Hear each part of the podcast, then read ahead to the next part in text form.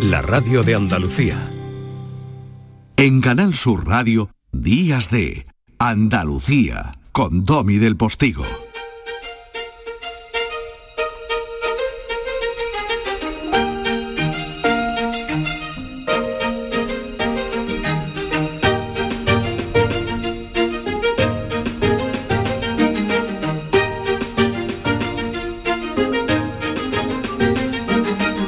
Aquí estamos familia, y si estamos alegre como alegre nuestra sintonía, una especie de celebración de la vida, es por eso, porque aquí estamos y usted y tú están, estáis del otro lado.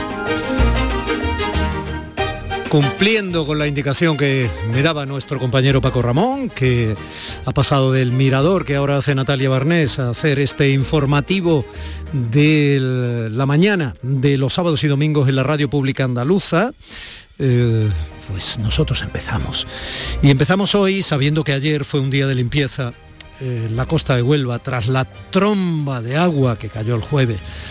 Los vecinos de Ayamonte, Isla Cristina, La Redondela, Cartaya y sobre todo los vecinos de Lepe, como también recordaban nuestros compañeros de informativos, se esfuerzan por volver a una normalidad que en algunos casos se vio arrasada por la lluvia en poco más de un cuarto de hora.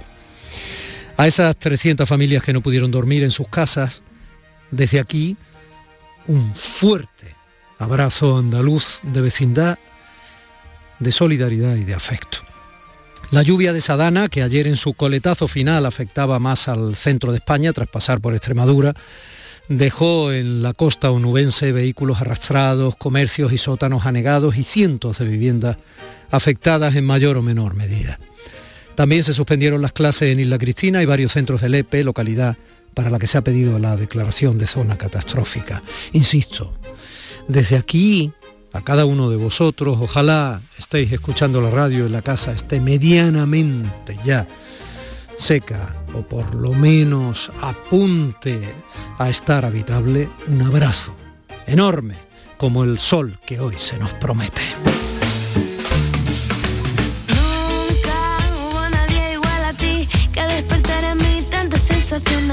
Besar tu boca como quiero comenzar. Dejemos que esta noche pongan su velocidad.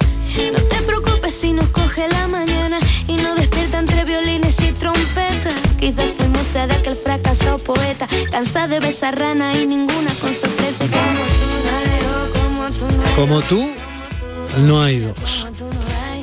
El mero hecho de saber de tu generosidad, sintiéndonos desde el otro lado y nosotros haciendo radio desde este, nos hace sentir a nosotros también que como tú, no hay dos. Y tampoco como las personas que sufren en cualquier lugar del mundo y por supuesto de nuestro país, una hora para recoger una vida antes de que la lava arrase su casa. Han tenido muchísimos vecinos de la zona de donde está reventando ese volcán de Cumbre Vieja en el pueblo de Todoque y aledaños allí en la isla de La Palma. Y una noticia, la detención de Puigdemont en Italia para que el volcán dejara de ser la noticia del día. Así somos. Y así se nos ha ido de las manos esta semana informativa, como todas, como agua de tiempo entre los dedos, imposible de atrapar. Y así hemos llegado a este sábado de radio que trata de parar la velocidad con que se nos escapa el aliento informativo y vital de la misma manera que rezábamos porque se parara la lluvia torrencial. Es que fueron hasta 100 litros en algún momento los que cayeron por metro cuadrado en Lepe o en Cartaya, ¿eh? entre otros rincones de nuestra tierra, pero como el incendio de Sierra Bermeja. Parece que ya paró, por fin, extinguido en parte por esa misma lluvia que anteayer se llevaba los coches con su riada en Huelva. Nunca llueve a gusto de todos, es verdad. Y probablemente esa sea una de esas verdades que aún quedan en este mundo difícil. È un mondo difficile e vita intensa. Felicità a momenti e futuro incerto. Il fuoco e l'acqua, concerto e calma, sonata di vento. En medio de estas verdades, digo, de nuevo ha sonado el run run político habitual con el adelanto electoral o no en Andalucía de fondo. Tony Valero, el coordinador andaluz de Izquierda Unida, tan desunida en Andalucía a la izquierda, estuvo con vigorra aquí en la radio y calificó de mero ruido los tambores de adelanto electoral para argumentar que ahora toca no robarle tiempo a la gente con asuntos de partido. Bien, veremos si el adelanto de las elecciones autonómicas cuya necesidad niega el presidente Moreno cada vez que se le pregunta por ello, finalmente se cumple o no se cumple. Aunque la verdad es que si se adelantasen, sería unos pocos meses, ya que la legislatura caduca a final del año que viene y la semana próxima estaremos ya en octubre del año en que estamos. En todo caso, y frente al ruido de los tambores, la lluvia, la lava y el fuego ponen la música de la verdad, de las verdades, la lluvia en Huelva, la lava en La Palma, el fuego en Sierra Bermeja, la música de la verdad, aquí en la radio y en la vida de aquellos a quienes verdaderamente eso sí que sí les afecta. Por eso hoy, para no olvidarles, empezamos nuestro programa dándoles este abrazo. Bienvenidos a Días de, de Andalucía, en Canal Sur Radio. Bienvenidos con un abrazo enorme. ¿Nos sentimos?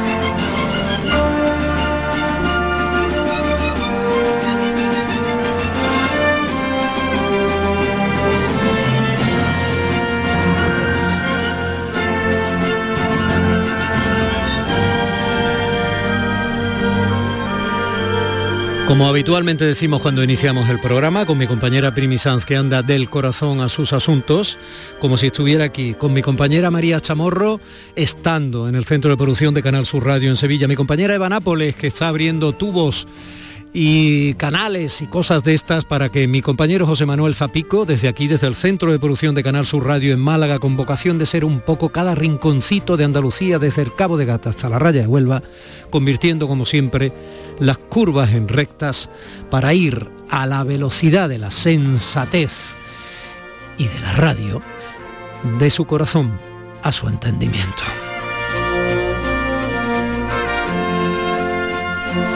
Y un servidor, su intermediario, un humildísimo Domi del Postigo, créame, aunque no lo parezca por esta cosa de la voz y tal, que da gracias por cada una de las escuchas que cada uno de ustedes, que tú, del otro lado, nos regaláis.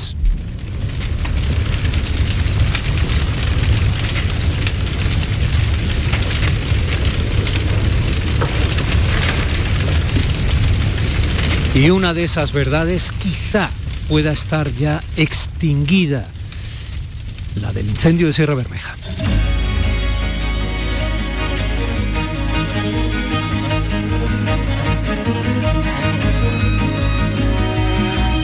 Que también ha sido noticia esta semana porque el jueves ponía planteaba denuncia en el juzgado número 3 de Ronda, la Fiscalía de Medio Ambiente por lo tanto, todo lo que se decía desde un inicio sobre la posibilidad de que fuera un fuego provocado y no por descuido, pues cada vez se hace más, más sólida. En todo caso, el asunto también, el fiscal se pidió secreto de sumario para que no afectara ninguna información a la investigación, pero iremos sabiendo cosas en su momento. Juan Antonio Gil es bombero forestal y actualmente es agente de medio ambiente, es coordinador provincial del Infoca en Málaga y yo le agradezco mucho que esté esta mañana con nosotros.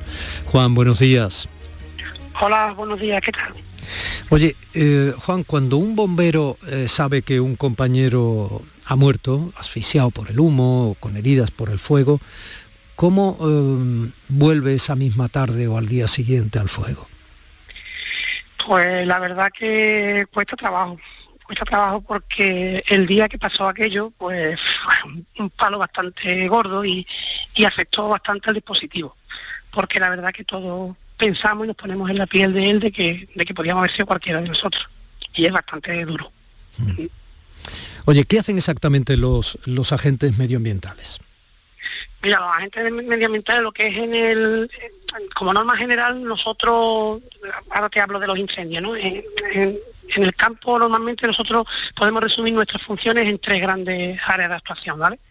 Eh, una es la gestión del territorio, donde nosotros pues, mantenemos una vinculación directa con el ciudadano, en todos aquellos procedimientos que puedan requerir una autorización una asistencia técnica, ya sea de gestión forestal, vías pecuarias, uso público y etcétera. Luego también tenemos la función policial, donde los agentes de medio ambiente pues, pues somos eh, ejercemos nuestras funciones y tenemos la consideración de agentes de la autoridad, ¿vale? Estamos revestidos con el carácter de policía judicial genérica porque, por ejemplo, participamos en la persecución, como es el caso de incendio de la investigación y los, los esclarecimientos de, delitos ambientales, ¿vale? Eh, es la que menos nos gusta ejercer porque estamos, aunque estamos obligados a perseguir todas las infracciones que se produzcan a la ley, ya sean de tipo administrativo o penal. Verdaderamente nosotros no, no sancionamos, simplemente ponemos en conocimiento esos hechos y le damos traslado al organismo correspondiente. Y luego ya la otra área podría ser las emergencias ambientales, ¿no? donde atendemos todos aquellos incidentes que, que pueden generar un impacto grave al medio ambiente, pues como pueden ser los incendios forestales, que es el caso, fauna herida, vertido o personas que tengan problemas en el, y dificultades en el medio natural. Hmm. Juan, eh, la zona de Sierra Bermeja y el Valle del Genal es especialmente sensible, es compleja, eh, tiene, eh, es, tiene, es muy empinada, quiero decir, sus, la, angulación de sus cuestas es tremenda, ¿no? A la hora de acceder a esos sitios, tanto para prenderle fuego, como sabiendo cuando se le prende fuego, lo difícil que va a ser apagarlo, ¿no? hemos tenido problemas ya con eh, asuntos de droga o quema de plantaciones de marihuana o chispas que saltan de los motores que alimentan esas plantaciones. Ocurrieron incluso incendios en algunos de los pueblecitos de la zona, como fueron Genalguacil o Jubrique, que tenían esa causa. Eh, si tú como agente medioambiental eh, estás patrullando por caminos forestales, etcétera, por alguna ladera concreta, tal, algo te resulta sospechoso y encuentras a alguien eh, que está haciendo algo así, ¿qué haces? Hombre, en principio, mm, normalmente si hay riesgo para nosotros, para nuestra integridad física, pues ponemos, nos ponemos en contacto con, compañeros de fuerza y cuerpo de seguridad. Si vamos dos patrullas o tres patrullas nuestras, pues entonces en función de, lo que nos encontremos, pues podemos actuar. El problema de, de Sierra Bermeja es que no tiene camino interiores, no tiene vereda, no tiene sendero, entonces es muy fácil esconderse dentro de, lo que es el, monte y, realizar las plantaciones de marihuana que, parece ser que, como se ha demostrado después en las dos investigaciones, ha sido la causa de los dos incendios anteriores, el de mayo y el de julio. Hmm. Eh, muchos oyentes quizá no sepan, o quizás sí, ¿no? Y yo sea el que se sorprende por ser más torpe que el 70% del monte aproximadamente, ¿no? Son las cifras que se nos dan, eh, eh, es privado. Entonces supongo que esa cifra, ese porcentaje se cumple también en la zona de Sierra Bermeja y, Valle del Genal y supongo que, que, prácticamente en todas las sierras de Andalucía, ¿no? Bueno, eh, así es en, lo que es en, el resto de, España, pero en el caso concreto de, Sierra Bermeja, lo que más ha quemado ha sido monte público, tanto del término municipal de Estepona como de Jubrique de Genaguacil, ¿vale? Hmm. Eh, se ha quemado zonas privadas ya en la parte de, de Júcar, de, de Faraján, ahí sí se ha visto, y Jubrique también, pero lo que verdaderamente ha quemado el incendio ha sido el monte público de los ayuntamientos de, tanto de Estepona como de Genaguacil y de Jubrique. Sí, lo digo porque eh, se dan muchas causas, aquí estuvo hablando Miguel Ángel Catalina, que estuvo 20 años al frente del Infoca, es un hombre muy respetado, al, que no se le pide el carnet, lo digo por este mundo en el que estamos, tú sabes, todo el mundo va, se le pide el carnet, este quién, este que se dice, este que no se puede decir, esta cosa asfixiante, ¿no? Que nos está haciendo por un lado lo políticamente correcto y por otro lado la verdad es lo que la gente habla en el bar, ¿no? Para entendernos. Bien, entonces eh, él me hablaba muchísimo de los problemas, por ejemplo, del abandono de la agricultura y el modelo de agricultura eh, en el monte. ¿no? Un compañero tuyo decía hoy, me parece que era la opinión de Málaga, que por ejemplo en Marruecos ese abandono de la ganadería no se ha dado, y como pastan las cabras, las ovejas, etcétera, por, por el bosque, pues se mantienen mucho más limpios de combustible natural, hojarasca, arbustos, eh, incluso cortafuegos que se generan por el propio paso de estas piaras o de estas manadas, ¿no? ¿A eso se podría volver para echar una mano a la limpieza de, los montes? Hombre, eh, por supuesto que sí. Es verdad que el aumento de la vegetación pues ha visto favorecida por el abandono de, del campo. Como quien dice, también la normativa quizás no sea un poquito más más severa, pero que yo no creo que ese sea el problema. Mm, si yo te, vamos, en el caso de Sierra Bermeja hay antecedentes desde el siglo pasado de que ha habido incendios de, grandes dimensiones. Precisamente en el año 75 se produjo un gran incendio que, arrasó incluso más hectáreas que este, arrasó 10.218 hectáreas. Empezó en, el término de Igualea y terminó en el, el Cepona, hubo que desalojar Benaví. O sea, que, que sí, que estamos con el cambio climático, con el abandono del medio rural, todo lo que quieras, pero que incendios grandes en esa sierra que es tan puñetera, los ha habido desde el siglo pasado, y no uno ni dos, sino bastante, vamos. Entonces, afecta, pero que no es solo exclusivamente el único condicionante. Hmm.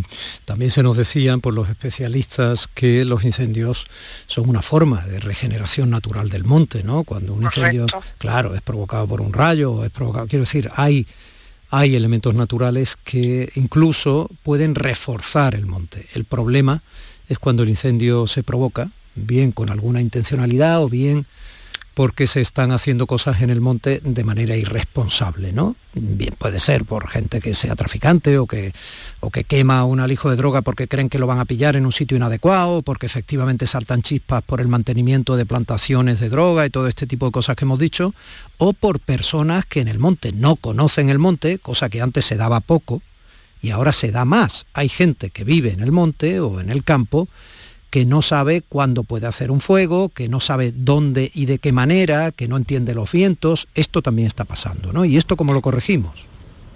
Es cierto, se, ha pasado de gente que vivía en el campo y, trataba el monte en condiciones, con, con, el ganado, con su leña que necesitaba, y, ahora hemos pasado a viviendas de lujo o, o viviendas normales en el monte, que es el interfaz urbano-forestal, que es un peligro quizás más de lo que había antes. Entonces, pues eso nos complica muchísimo porque ya no solo tenemos que, proteger el monte, que es lo que está ardiendo, sino lo principal y más importante que es esas personas que verdaderamente no se dan cuenta dónde tienen las viviendas situadas, no realizan los cortafuegos perimetrales a esas viviendas que corresponden.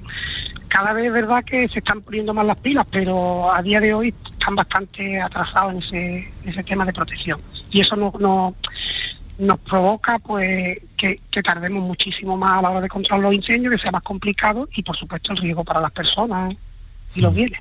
La gente que vive en la sierra, en el campo, etcétera, sabe que tiene que mantener alrededor de su casa un perímetro limpio por si acaso en esa interfaz de la que hablabas, ¿no? que cuando se da efectivamente incendio forestal y al mismo tiempo de edificaciones que están subiendo por el monte o metidas por allí, eh, ¿sabe, ¿sabe sus obligaciones y sabe cómo hacerlas? Deben de saberlo, la normativa es clara y lo pone, que cualquier vivienda, cualquier negocio, cualquier cosa que esté dentro del terreno forestal tiene que tener una franja perimetral de 15 metros alrededor de, la vivienda o del negocio o lo que sea. Eh, luego se dice, lo cierto, el desconocimiento de la ley por lo que exige de culpa. Habrá gente que no lo sepa, no porque no se haya dicho. Es verdad que no podemos estar en la radio ni en, ni en, los periódicos poniéndolo a diario, ¿no? Mm, ya deben de saberlo, porque eso no es nuevo ahora, eso es desde cuando salió la ley de incendio y la ley de incendio salió en el año 99, o sea que ya debe todo el mundo conocerlo. Hmm. ¿Qué sabemos de, hasta dónde me puedes decir? ¿Qué sabemos de la posible autoría? Doy por hecho que me vas a decir eh, secreto de sumario y todo esto, también lo dan por hecho los oyentes que son más inteligentes que yo, Juan. Pero bueno, ¿qué sabemos? Parece, vos tenéis claro que es provocado cuando se habló de las piñas encima de los jarascas, esa especie de, fin, eso que se hace, ¿no? Para que la piña se caliente cuando el fuego le llega y la piña pega unos explotiditos, ¿no? Que, acaban siendo como pavesas que se lanzan a un lado y a otro y arden y luego no queda sustancia artificial, que eso está inventado, ¿no? No, pero tú mismo lo has dicho al empezar el programa, el, fiscal ha pedido el secreto de las actuaciones para evitar lo que es la filtración y que pueda salir al traste cualquier investigación. Yo lo único que te puedo decir es que nosotros nos encargamos, lo que es los agentes de medio ambiente de la BIF, de la Brigada de Investigación, nos encargamos de la prueba material. Nosotros intentamos decir dónde se ha empezado el incendio, cómo ha empezado e intentar explicar o demostrar las motivaciones que han causado ese incendio. Luego, averiguar quién ha podido ser el causante, eso lo, hacen las fuerzas y cuerpos de seguridad, por lo menos aquí en Andalucía por ahora. Mm, lo que se habló en un principio, que no yo no voy a descubrir nada, que lo dijo el presidente y la consejera y, bueno, y, las noticias, es que sí, es intencionado, pero no te puedo decir nada más. porque es que la verdad que no, no puedo hablar del tema. Hmm.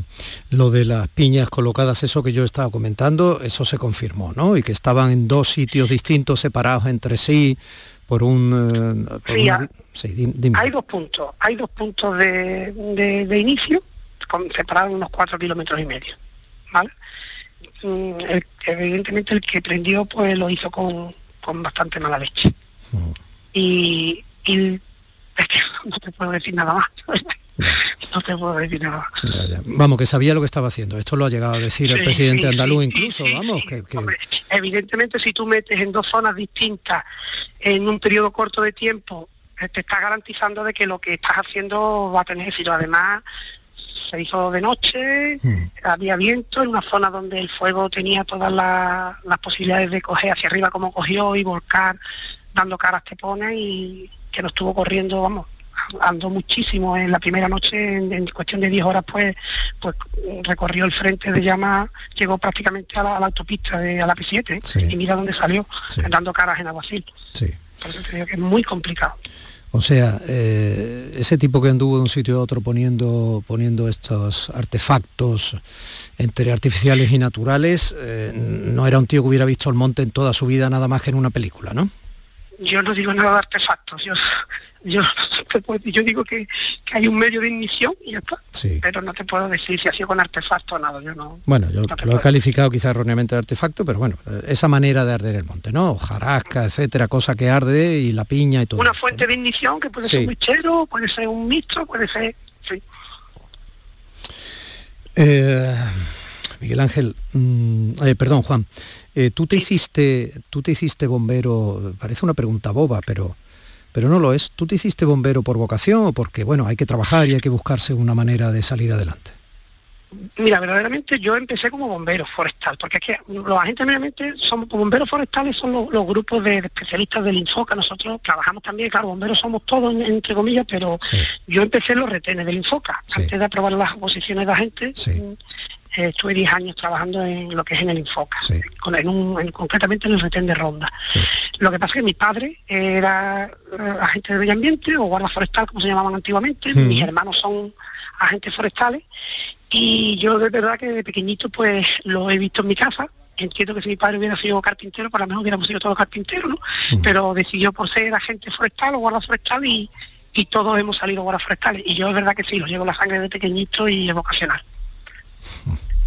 Vamos, que quería ser agente de medio ambiente desde pequeñito. Sí. Lo tenía claro. O sea que a ti te duele el monte. Muchísimo. A mí la verdad que se nos cae el alma a los pies cuando vemos arder el monte de la manera que arde y, siempre lo digo, algo que ha tardado muchísimos años en crearse, pues llega cualquier listo, bien, bien porque sea queriendo, bien porque sea un descuido y se lo carga en una noche. Y lo eh, peor no es eso, lo peor es la pérdida de la vida humana como ha pasado con el compañero Carlos, que eso ya sí es una desgracia que es irrecuperable. El monte tarde más, tarde menos, conseguiremos volver a, tenerlo igual. Sí, otras veces se pierden vidas humanas de las personas que viven entre el monte, ¿no? Me estoy acordando el, el, de Barranco Blanco, ¿no? Hace casi 10 años. Oye, eh, Juan, y, no sois demasiado gente medioambientales, supongo, vamos. Eh, quiero decir, hay mucho más monte que gente, ¿no? O sea, no, debe, pues no debe de ser fácil patrullar la inmensidad maravillosa que tenemos de medio ambiente en Andalucía, ¿no? Es complicado. En Andalucía hay unos, no lo tengo la cifra clara, pero te puedo, y sin llegar a equivocarme, unos 760, 770 agentes de medio ambiente en toda Andalucía. concretamente en Málaga hay 92. No somos las que peor estamos, ¿vale? Somos de, la segunda que más tiene, pero bueno, siguen siendo pocos. Supongo que eso tendrá una mínima referencia respecto al territorio que tenéis que vigilar, ¿no? Y que tenéis que cuidar. Efectivamente, contra menos agentes seamos, pues tenemos que repartir más territorio entre cada agente. No, yo te decía por, por, zona, ah. por zona andaluza con mayor cantidad de territorio. Eh, pues eso, de, monte, de sierra, de campo. Claro, pero lo que pasa es que después los agentes como cada X años podemos ir cambiando de provincia, entonces claro, normalmente cuando salen las oposiciones sí se reparten así, pero después, conforme van saliendo los concursos de traslado, cada agente se va moviendo a su zona. Si hay muchos agentes de Málaga, terminan viniendo a Málaga. Entonces hay muchas provincias, como el caso de Almería, que tienen muy pocos agentes, o mm. Cádiz. Bueno, y si el monte es inmenso y, habrá días que no te encuentras a nadie en tu patrulla, te pasas el día, el día por el monte solo, ¿no? Muchísimos días, porque eso es una de las ventajas, entre comillas, que tiene este puesto de trabajo, que tu oficina es el monte y tú estás vigilando tu, zona de trabajo y la verdad que, bueno, estás con tu compañero también porque vamos en pareja y, verdaderamente que es un disfrute y, y verdad, no, no hay muchas veces que no te encuentras con nadie. ¿Y no os pasa un poco como a veces me pasa a mí? Soy un tonto que va al monte de vez en cuando, muy poco, ¿no? Pero vamos, eh, que, en el monte no se oye casi nada, nada más que el rumor del viento entre las hojas de los árboles, cuando hay árboles y, y algún pájaro y algo así, ¿no? Eh, y, entonces hablas bajito porque crees que vas a molestar en vez de al revés. Sí, la verdad que eso es lo que tú debes de escuchar cuando vas al monte. Escuchar los pájaros, lo que los animales, el viento. Si tú hablas fuerte o como vienen muchas veces grupos al monte y, vengan carcajadas, vengan reír en voces, pues yo no sé, al final no vienes a disfrutar, vienes a molestar más que a disfrutar. Oye, ¿te imaginas cómo tiene que ser enfrentarse a un fuego como el que está provocando el volcán en Cumbre Vieja, allí en la zona de Todoque, en La Palma? Bueno, la verdad que eso es otro mundo. Yo nunca había visto un, volcán, vamos, nunca había visto, o sea, había visto la imagen en otros países, pero la verdad que este está haciendo un daño grandísimo. Es, difícil de, intentar no apagar el volcán, evidentemente, sino intentar que los fuegos que va creando ese volcán hagan el menor daño posible, pero es muy complicado porque no te puedes acercar ni puedes con el tema de los gases. En fin, lo único que se puede hacer es lo que se está haciendo, intentar ayudar a las personas a rescatar los animales, a, sacar sus bienes materiales, en fin, lo que se puede. Es complicado. ¿Tú sueñas con el fuego? Yo, este, este incendio concretamente, la verdad que me ha costado bastante. Primero por lo del compañero fallecido y después porque veíamos que, que cada día que pasaba, nada, podíamos, por diversos motivos, pues no podíamos quedarnos con, él. Nos conseguíamos atraparlo en, una zona y nos daba la vuelta, cambiaba el viento y nos volvía a destrozar todo lo que teníamos conseguido. Menos mal que a partir del domingo ya empezamos a pegarle fuerte y pudimos quedarnos con él. Y ya el martes, que fue lo último que quedó, la zona de Casares, el agua verdaderamente pues nos echó una buena mano como nos va pasando ahora. ¿Alguna vez te ha pasado que cuando crees que le estás comiendo terreno al fuego te viene por detrás? Pues mm, eso no, es que no te entendí la pregunta. Repítemela. Como bombero, normalmente le vais comiendo terreno al fuego. Estáis intentando evitar lo que se quema, ya no podéis evitar que se queme, pero intentáis evitar que vaya avanzando. Y el retén va avanzando en contra del fuego, de alguna forma recomiéndole terreno, quitando brosa, en fin, echando agua, todas las posibilidades, ¿no? Y cuando muchas veces se cree que el fuego ya lo tienes más o menos en esa zona, acotado frente a ti, te viene por detrás. Entonces hay que replegar y tenemos que salir de la zona porque, claro, una vez que nos viene por detrás, normalmente solemos tener compañeros que están de, vigía, ¿no? Siempre, como vamos varios grupos trabajando, alguien se pone en una zona donde vea cómo va evolucionando el incendio. Por si llegado el caso se nos, da la vuelta y nos, y nos coge por detrás, que podamos tener un aviso a tiempo para poder bien meternos en el quemado o bien coger una ruta de escape para poder salir sin problemas ninguno. Eh, normalmente llevamos agua y llevamos camiones de incendio donde si se produce falta una cabeza y empieza de por la parte de atrás o la parte de abajo y nos da tiempo a volver a poder apagarlo, pues actuamos rápidamente y conseguimos quedarnos con él. normalmente solemos quedarnos con él, pero claro, cuando hay vientos muy fuertes, hay orografía muy fuerte y el viento va con, con esa mala leche y esa virulencia, pues la verdad que, hay, que no queda otra que intentar ponerse a salvo como intentar no, hay que ponerse a salvo. Juan Gil, primero bombero forestal, actualmente agente de medio ambiente, coordinador de, en ese sentido provincial de Infoca en Málaga. Eh, Juan, son las nueve y media casi del sábado 25 de septiembre de 2021. En este momento, ¿podemos decir que está extinguido el incendio de Sierra Bermeja? Negativo. Yo me hubiera gustado decirte porque con la, con la lluvia que cayó ayer pensábamos que podíamos, pero aún así tengo vídeos que me mandan los compañeros que están ahora mismo en el incendio, donde sigue habiendo algunos puntos calientes dentro de, del quemado, que, en principio no son peligrosos porque están dentro del quemado y no van a llegar a ningún sitio, pero para tú poder dar un incendio por extinguido no puede haber ninguna fuente de calor ni nada en el incendio. Entonces el lunes va, a venir un dron y lo vamos, lo vamos a sobrevolar con una cámara térmica para ver los puntos calientes que han quedado después de la lluvia de anoche, que me han dicho los compañeros que estaban allí, que cayeron 10 litros en, la zona del incendio, que nos viene muy bien, pero hasta el lunes que no tengamos esa garantía de que no hay puntos calientes del incendio, pues no podremos darlo por extinguido. Entonces este fin de semana va a seguir no activo, porque no está activo, está controlado, pero no extinguido. Juan, un abrazo muy grande. Habrá tiempo de, volver a hablar. Eh, le agradezco muchísimo este rato que hemos echado en la radio de Andalucía. Muchas gracias. A vosotros por contar conmigo. Agua que nace en la fuente serena del mundo, surgiendo en la profundidad. Agua del río inocente que pasa y se vierte, se funde en la entraña del mar del río que llevan la fertilidad o el dolor. Aguas que bañan aldeas y matan la sed de la población. El agua, el fuego volcán del planeta.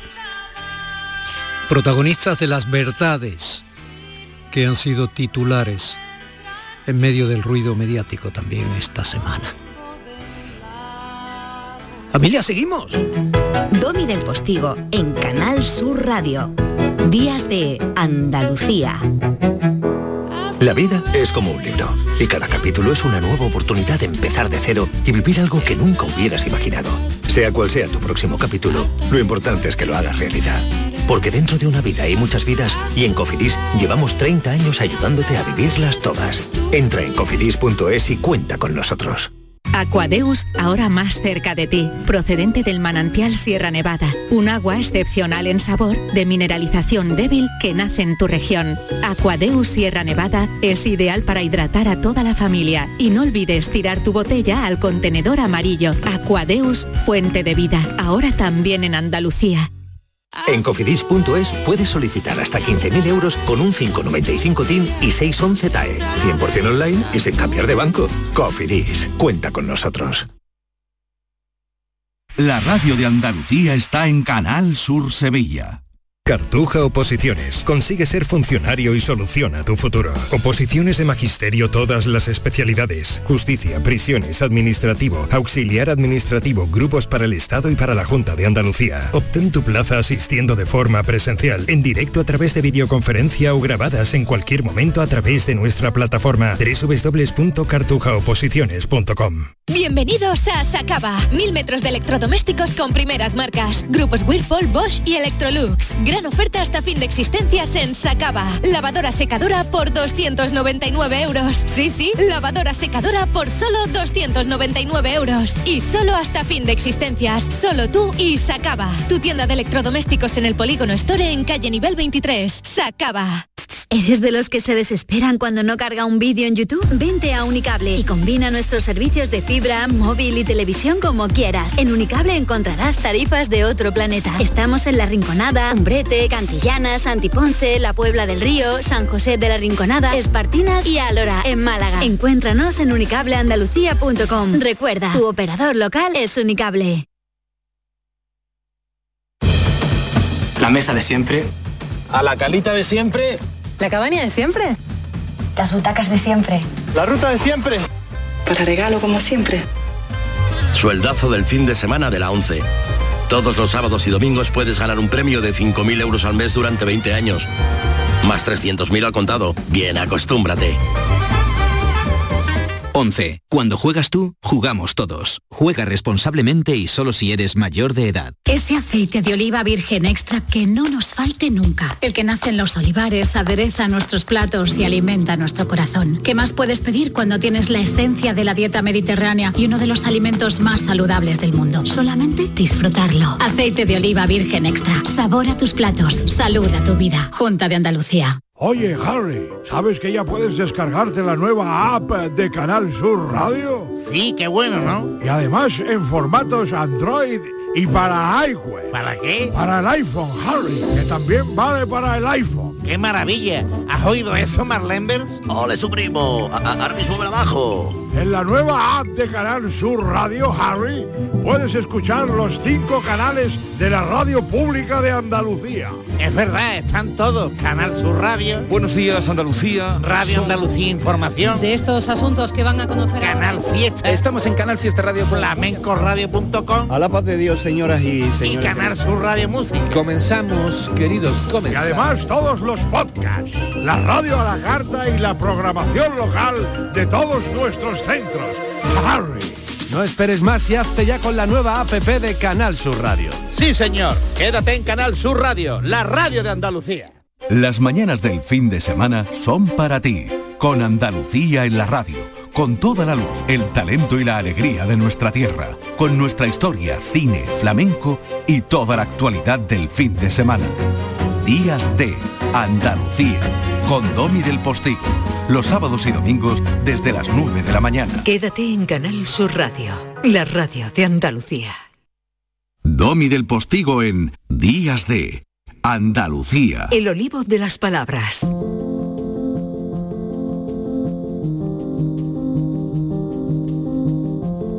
Lola, buenos días.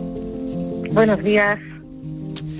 Estaba acordándome de ti cuando estábamos hablando del monte porque eh, hay una terminología muy rica que no es urbanita, como ya pudimos darnos cuenta y tú apreciaste, ¿no? Cuando hicimos el programa especial, ese viaje al día después del incendio, ¿no?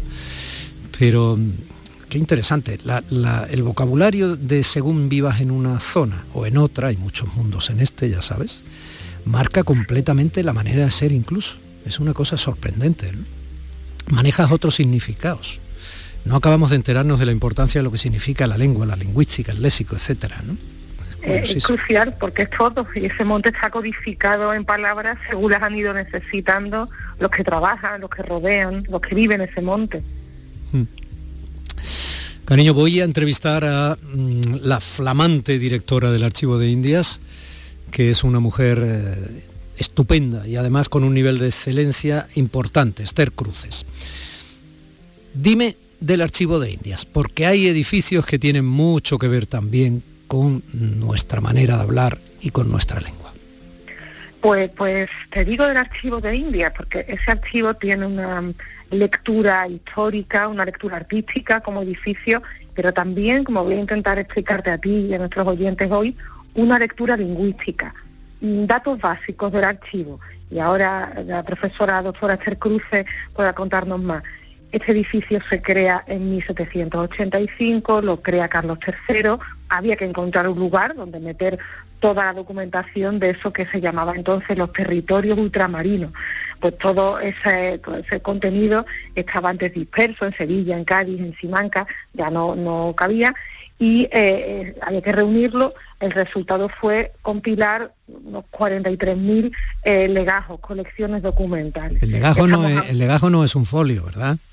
No, un legajo es, es lo que hoy podríamos hacer equivalente a una especie de carpeta de folio. Lo que ocurre es que no, no está el, eh, la carpeta que hoy llamaríamos así, de cartulina con gomas, ¿verdad? Entonces hay legajos que tienen más páginas que otras, son conjuntitos documentales. Estamos hablando de 80 millones de páginas, de 8.000 mapas, de centenares de dibujos. Bueno, es una es una, un edificio y una- un archivo. Ahora tendremos oportunidad de conocerlo mejor con la directora. Eh, el proyecto que tuvo inicialmente ese archivo fue gestionado por el secretario de India, por José de Gales y Gallardo, y ahí han entrado documentos desde la fundación, pero también después, porque también hay que decir que hay algunos que deberían estar allí y que no están porque están, por ejemplo, en el Archivo Histórico Nacional. Bueno, este es un sitio eh, eh, que es una joya para los investigadores. Está en Sevilla. Está junto a la catedral, al lado de la sede de la universidad, tiene la Giralda, junto al río. El edificio es muy bonito, es la antigua lonja de los mercaderes, un edificio que se construyó a finales del 16 con los planos del que fue el arquitecto del Escorial, que fue Juan de Herrera. Pues yo, no, yo, no, yo no puedo no pararme, aunque sea 10 segundos, en recordar que José de Galvez y Gallardo, como tú bien has dicho, era el tío de Bernardo de Galvez, uno de los fundadores de la América eh, estadounidense, y por eso su cuadro, su retrato está en el eh, Capitolio en Washington. Efectivamente, la familia de los Galvez, con la que este el programa tiene también sus lazos contemporáneos, es en el pasado, en el pasado, pues efectivamente ligó a estos dos, a estos dos Galvez, al archivero y al honrado en América. Sí, señor. Unos cracks, eran tremendos los, los, los Galvez, vamos, de Macharavilla ya Sarquía malagueña. Bien, pues ¿qué tiene que ver este archivo de India, te preguntarás tú, Domi, con este odio de las palabras. ¿Qué tiene que ver eso con nuestra historia lingüística? No, si quiere yo te lo pregunto. ¿Qué tiene que ver con nuestra historia lingüística, Lola? Pues a ver, cuando uno pasa por allí, seguramente piensa, pues hay mucha documentación que nos permite entender toda la empresa americana, em, mapas, registros de navío, pero ¿ahí habrá algo de interés para la filología, para la lengua, para incluso para la dialectología andaluza? Pues sí, porque eh, gracias en buena medida a la documentación de ese archivo, hemos podido conocer los orígenes del español de América y la situación del español de los siglos de oro. O sea, cómo hablaban en la calle eh, y también formalmente nuestros antepasados en los siglos XVI y XVII en adelante. Si te parece, te voy a contar algunas cosas que podemos saber a través de lo que nos dicen documentos. Sí, porque ahora me surge la duda, porque para saber cómo hablaban tendrías que tener eh, un compás allí con las voces grabadas. Pues no tenemos eso, pero tenemos, por ejemplo, cartas, tenemos escritos de religiosos, tenemos registros de pasajes, entre otros muchos, pero te singularizo esos tres tipos de documentos, si te parece, porque son fundamentales para nuestra exploración. Pero una carta oficial estará escrita con un lenguaje escrito, cuidado, en fin, que no respondería al habla, ¿no? Claro, pero fíjate, hay una cosa muy difícil de conseguir de épocas antiguas, que son las cartas privadas. Ah. Si una carta efectivamente se manda al gobernador, pues eso se termina registrando eh, en buena medida, muchas se registran y se quedan archivadas en algún tipo de, eh, de centro oficial que se convierte con el tiempo en un archivo histórico y las cartas privadas, la que le manda una madre a su hijo que está lejos, los novios a las novias, las mujeres a los maridos si estaban por un tiempo separados, desplazados, esas se pierden, porque son cartas privadas, ¿no? Porque esas no se archivan en ningún sitio, como no se archivan las cartas que tú recibes del banco o cuando antes recibíamos cartas personales. Pero allí hay miles de cartas que sí son privadas. ¿Por qué? Ah. Por, por una especie de proceso administrativo muy curioso. Y es que si tú querías ir a América, si tú querías cruzar América y conseguir un pasaje, necesitabas un permiso. Y ese permiso eh, se pedía con un aval. Y el aval podía ser que alguien te esperaba en América que había alguien que reclamaba que tú fueras a América. De manera que esos maridos, por ejemplo, que fueron a América a buscar fortuna, pero dejaron sus mujeres en España les mandaban una carta pidiéndole que por favor vinieran, etcétera, y sus mujeres cuando querían cruzar América presentaban esa carta personal como aval. Así que el marido separado de sus mujeres, padres a hijos, familia, noviazgos, todo eso aparece en esas cartas personales que se incluyeron en las peticiones de aval para comprar el pasaje para ir a América y se archivaron para siempre. Y claro, ahí dentro vemos unas cosas pues simpaticísimas porque no dejan de ser cartas personales. Entonces hay reproches, hay muestras de humor, hay pues, novios que están ahí ya peleándose a punto de romper, a menos que ya se rompa esa, esa distancia. Y en esas cartas, que son personales, aparecen muchos fenómenos del habla viva. Se registran más cosas informales, eh, se registran los eseos, los ceceos, el habla viva del siglo XVI ya empezaba a, a ser habla andaluza. Así que esas cartas son un, tesoro, esas cartas de particulares en India. ¿Te has traído, una? Sí, me he traído una. Me he traído, me he traído una carta de un padre a su hija. Es una carta que escribe en 1567 desde Jamaica Juan de Escobar. y le escribe a su hija que vivía en Sevilla, y en concreto vivía en el barrio, en la Collación de la Magdalena. Qué bonito, collación, collación es barrio, qué bonita palabra. Sí, eso es lo que hoy llamaríamos distrito, ¿verdad?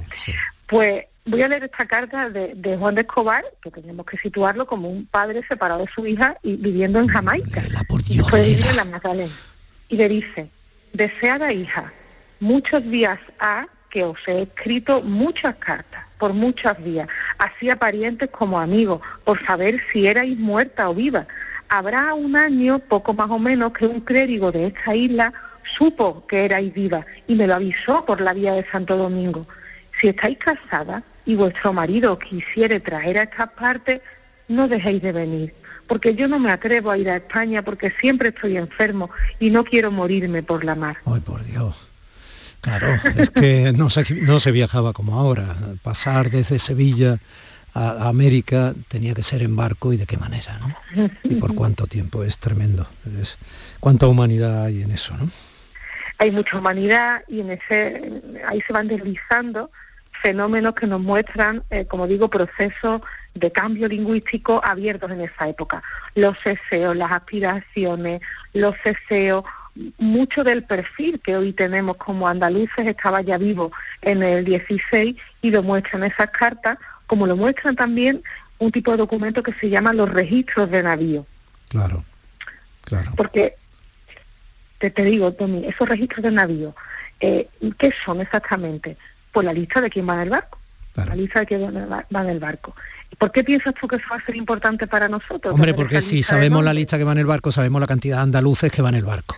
Claro, porque la gente tenía eh, muchas veces en su propio nombre adherido el lugar del que venían, o se especificaba incluso. Y esos datos son eh, abrumadores. Claro, y entonces, si son abrumadores y por todo eso que ya sabemos, además de poder leer el ceseo, el ceceo, la forma de hablar en Sevilla o en Huelva, etcétera, en las cartas, es verdad lo que yo te decía de que como hablan en Sudamérica, es en andaluz. E, efectivamente, la documentación del archivo de India nos ha mostrado que los que se montaban en los barcos, no tenemos duda, venían en su mayoría de la Andalucía occidental, que hay de todo, ¿eh? en otras partes de España también, pero hay un innegable andalucismo en el español americano. Eso hemos hablado otras veces, sí. Mm, qué bonito. Y, y, otros documentos que también contiene el archivo que son importantes para las lenguas hoy, ¿no? Porque yo sé que aquello es un filón aquello es un filón. Ahí está el Tratado de Tordesillas, el que se firmó en 1494, que registra los acuerdos entre el rey Fernando II de Aragón, la reina Isabel I de Castilla, la, reina católica, y el monarca Juan II de Portugal. Bueno, el Tratado de Tordesillas, porque es importante?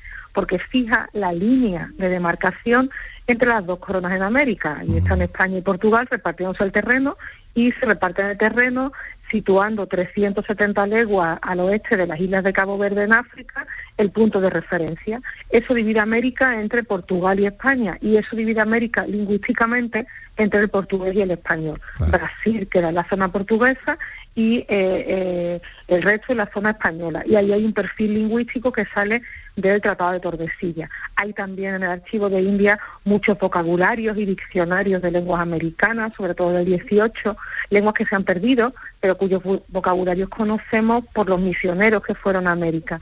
En fin, que aquello es una joya. Madre mía, aquello es una joya. Madre mía no, me levantas un camino muy bonito para que yo comente luego con Esther Cruz. ¿Tenemos poema hoy? Y hoy te traiciono un poco, Domingo. Hoy no te he traído un poema, pero sí un texto muy poético, es que esto es muy poético. Vamos a ver, yo te voy a poner en situación. Tú te vas a imaginar a una novicia mexicana muy jovencita, metida en un convento. Y te vas a imaginar a un hombre enamorado de ella que quiere que se escape del convento, que se fugue con él y que le está mandando cartitas diciéndole, vente conmigo, esta noche en concreto yo voy a pasar por aquí y tú sales y yo te llevo. Bueno, esos papelitos están en el archivo de India. ¿Por qué? Porque tristemente esa fuga terminó siendo parte de un proceso judicial y posiblemente pues nunca se llevó a cabo. Eso es muy triste para esta monjita y para su novio, pero muy afortunado para nosotros, porque gracias a eso hemos conocido estas invitaciones a la fuga. Y Dios mío, ¿cómo iba a pensar ese pobre enamorado? Que 500 años después, o 400, nosotros íbamos a leer su carta y además la podríamos haber leído con las manos puestas en ese, en ese papel o lo que fuera. Es asombroso, ¿no? léemela, anda, léemela. Está en el archivo de Indias, léemela. Regalo y bien de mis ojos. lo que me cuesta de lágrimas y suspiros. Mira, si quieres salir esta noche, que en ti está. Y si quieres, avisa de palabras o anillas, que va con tu padre, solo con decirle que esperas, que la señal será, para que estés en ella, que a las 12 de la noche, dando la esquila en San Francisco, salgas al corredor del primer patio de la portería, como que sales a orinar y tosas. Oirás arriba de la azotea que te dicen quedo, Juana Pérez, déjate estar, que ellos por la tos te han de sacar libre y no te olvides del retrato. Y si no quieres hacerlo, también me puedes avisar, que me sosiegue, y con eso no tendré tantos desapegos, como tu negro que soy siempre, mi bien. Y no te fíes de nadie, guarda mi secreto, siquiera por lo que te he querido. Bueno. Esto es un poema, ¿no? Y aunque no fuera un poema, ¿verdad? Sotea en vez de azotea, dicen en vez de dicen, ¿no?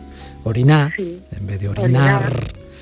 Bueno, hay muchas más cosas que son lo de menos frente al amor, que siempre se abre paso. Regalo y bien de mis ojos, semana que viene más. Semana que viene más. La semana que viene vamos a ponernos callejeros, ya te contaré. Vale. Un beso. Con tu palabra, con tu palabra yo ya no puedo. Pero si salen del alma, yo me la creo, yo me la creo, yo me la creo. Quédate con las palabras como canta Juan Lu Montoya, quédate. Porque detrás de las palabras están los pensamientos y detrás de los pensamientos y el vehículo para poder trasladarlos está la vida de cualquier ser humano. Seguimos. En Canal Sur Radio, Días de Andalucía, con Domi del Postigo. Aquadeus, ahora más cerca de ti, procedente del manantial Sierra Nevada, un agua excepcional en sabor, de mineralización débil que nace en tu región. Aquadeus Sierra Nevada es ideal para hidratar a toda la familia y no olvides tirar tu botella al contenedor amarillo. Aquadeus, fuente de vida, ahora también en Andalucía. La vida es como un libro y cada capítulo es una nueva oportunidad de empezar de cero y vivir algo que nunca hubieras imaginado. Sea cual sea tu próximo capítulo, lo importante es que lo hagas realidad. Porque dentro de una vida hay muchas vidas y en Cofidis llevamos 30 años ayudándote a vivirlas todas. Entra en cofidis.es y cuenta con nosotros. Comienza septiembre uniéndote a la revolución solar de Social Energy. Ahora con la luz más cara de la historia, ahorra hasta el 80% en tu factura con nuestras soluciones fotovoltaicas y aprovecha las subvenciones de Andalucía. Pide cita al 955 44 11 11 o en socialenergy.es. Solo primeras marcas y 25 años de garantía. La revolución solar es Social Energy. En cofidis.es puedes solicitar hasta 15.000 euros con un 595 TIN y 611 TAE. 100% online y sin cambiar de banco. Cofidis, cuenta con nosotros. Ni el challenge del papel higiénico, ni el de la botella.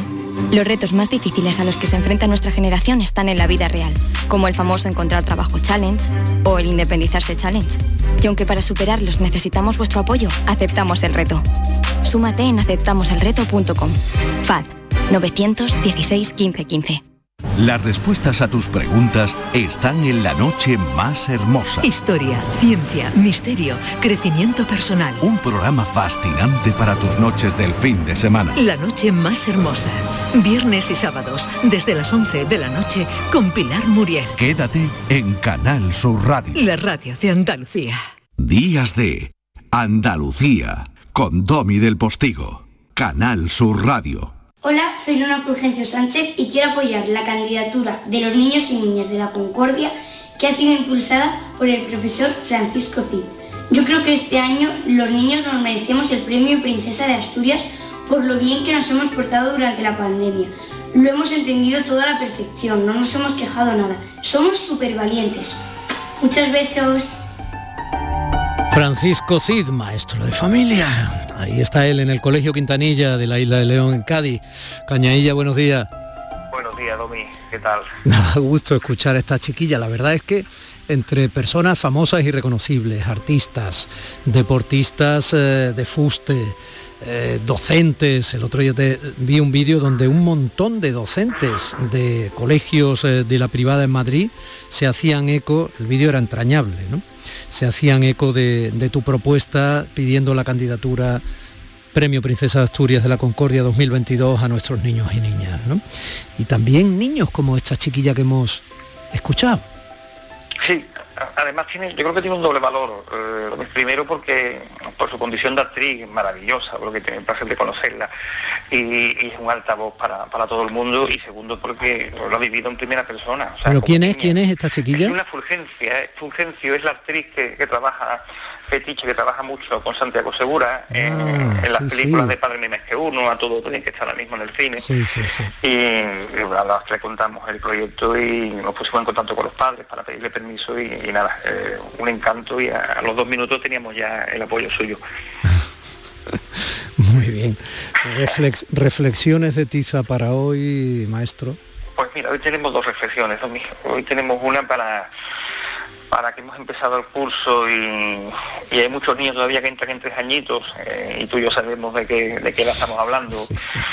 Y, vienen asustados así que hay que darle hay que darle ánimo a esos valientes Domi. Eh, hay que darle ánimo valiente. Y no tengas miedo que yo estaré ahí. Aunque no entiendas por qué no puedes abrazar a tus amigos besar a tu profe jugar con tus juguetes no tengas miedo que yo siempre estaré ahí Ánimo valiente, que si no ves mi rostro, aprenderás a sonreír con la mirada. Si no puedo abrazarte, te arropará mi corazón. Si no puedo acercarme, estaré siempre a tu lado.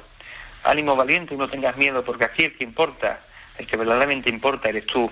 Aunque no sepa por qué los mayores se pelean, aunque no entiendas de distancia, aunque oigas que esto es una locura, no te preocupes, no tengas miedo, porque yo siempre estaré ahí.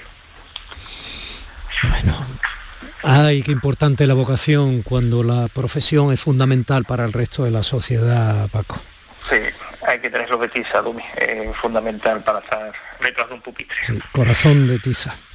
Bueno, algún día te preguntaré qué hacéis, si no me seas corporativo, cuando encontráis eh, compañeros y compañeras que están muy lejos de tener vocación y que y que están hartos de los niños. Pero bueno, eso te lo pregunto otro día. Eso da otro programa entero, ¿no? Eso lo sé, lo sé, lo sé. A mí no me importa, ¿eh? a mí no me importa. La educación es uno de los temas que me gusta que estén siempre presentes en cualquier medio de comunicación, en cualquier programa, y por supuesto, por supuesto en este.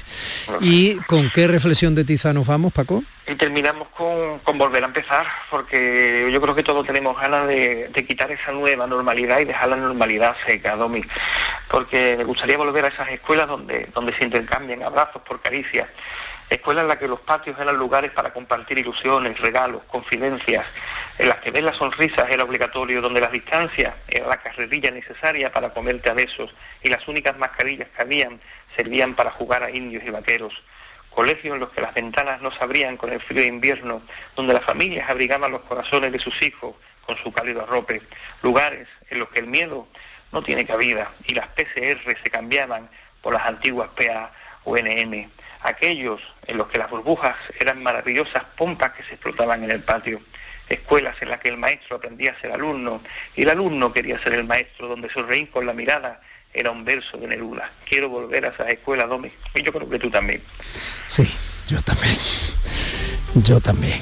Eh, recordemos, como siempre, eh, cualquiera se puede sumar a tu petición, a la candidatura Premio Princesa Asturias de la Concordia 2022 a la infancia.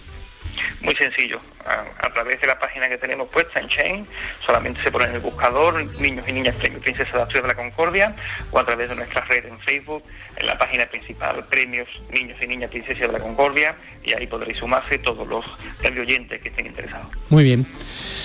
Paco, ¿cómo ha ido esta semana ya de cole cole? Ha ido muy bien y, permíteme, antes de que me vaya a felicitarte por, por la cobertura que hiciste la semana pasada de ese periodismo de raza, de que, del que manifiesta por los cuatro costados, del cual se hace uno sentirse orgulloso de que esté al lado de los que te queremos. Bueno, la generosidad es algo que claramente te caracteriza. Un abrazo muy grande. Cuídate mucho, maestro. Venga, a ti. Familia, con esta sonrisa musicalilla de fondo, porque cada sintonía tiene, obviamente, o cada canción elegida tiene su mensaje implícito, con este abrazo cargado de sonrisas, nos vamos a ir a la segunda hora de Días de Andalucía, aquí en la Radio Pública Andaluza, en Canal Sur Radio. Mis compañeros de informativos nos van a tener perfectamente conectados sobre cualquier cosa que está pasando en el boleto de las 10 en punto e inmediatamente después el abrazo sigue abierto.